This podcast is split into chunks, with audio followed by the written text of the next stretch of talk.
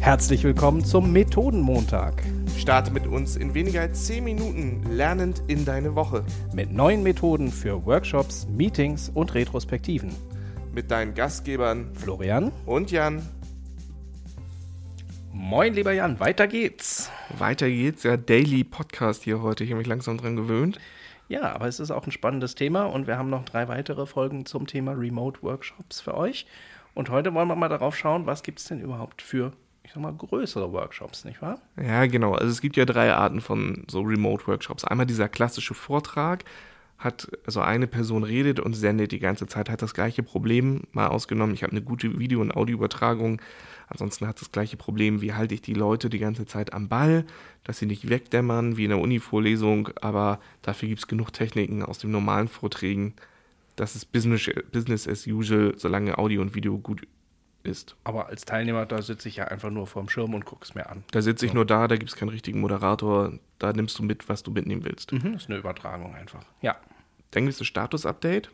Das haben wir uns ja schon am Beispiel Stand-Up angehört. Kurzer, knackiger Termin, in dem die Leute sich gegenseitig ein Update geben, was ist gerade passiert, wie geht es weiter. Es gibt einen klaren Moderator. Wenn ihr euch da an unsere Regeln haltet und unsere Tipps, dann meistert ihr das auch ganz, ganz schnell. Mhm. Und dann kommt die Königsdisziplin für mich, also Workshops, die länger sind, Retros oder auch längere Meetings. Ähm, das ist am schwierigsten und das sehen wir uns jetzt mal ein bisschen an. Und wenn ihr die gut hinbekommt, dann ist alles andere für euch auch ein Klacks. Ja, das ist ja dann wirklich die Königsdisziplin, wenn es über längere Strecke geht und wenn es, ja, ich bin mal gespannt. Wie gehst du zum Beispiel mit dem Thema Ablenkung um? Ja, besonders in Remote-Terminen äh, Remote ist es total schwierig, dass die Leute am Ball bleiben. Mhm. Noch viel mehr als, ne, du fühlst dich halt nicht so schnell ertappt wie in anderen Terminen. Und ähm, das ist halt total wichtig, dass ich sage, okay, wir arbeiten immer wieder Timebox.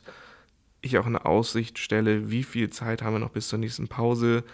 Ähm, immer wieder auch in Stillarbeitszeit gehe, in verschiedenen Dokumenten und sage, okay, jetzt schreibt ihr mal alle eure Meinung zu dem Thema stichpunktartig in dieses Dokument rein. Da eignen sich total gut verteilte Dokumente wie ähm, über Microsoft Word oder Google Docs, wo alle ihre Punkte reinschreiben.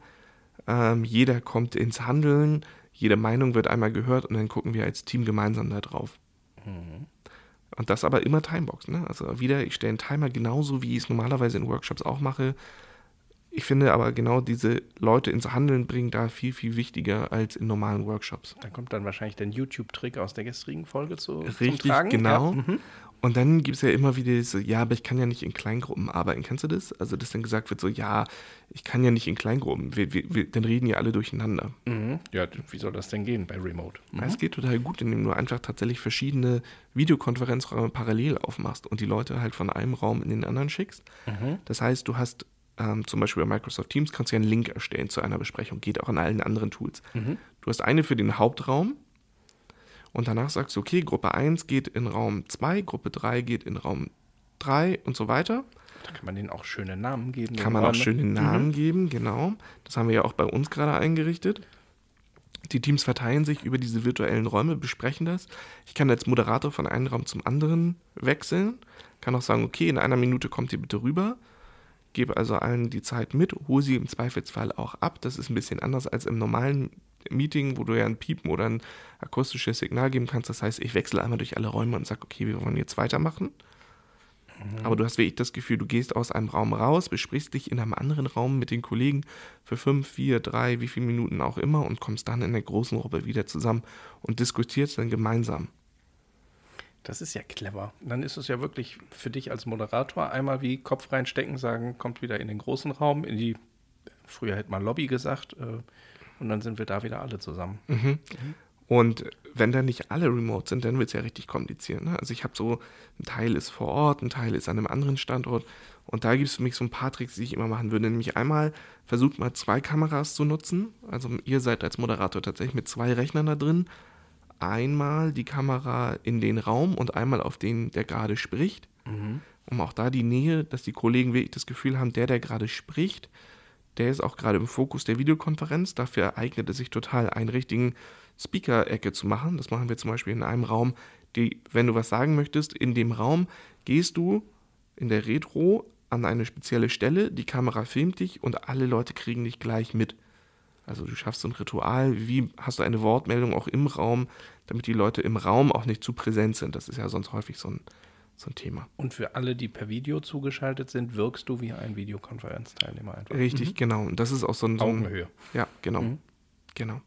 Apropos Augenhöhe, wie kriegst du denn äh, die, die Stillen? Die gehen doch eigentlich in einer normalen Workshop-Situation schon gerne mal unter.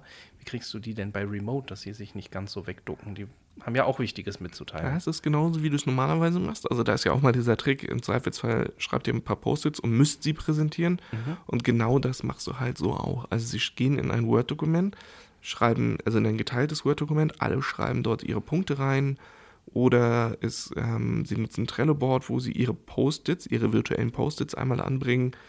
Ähm, aber jeder muss danach seine Sachen präsentieren. Oder ich sage auch wieder, geht in Zweiergruppen, geht in Dreiergruppen, geht in Vierergruppen und besprecht dort in einer kleineren Gruppe euer Problem und kommt dann wieder zurück.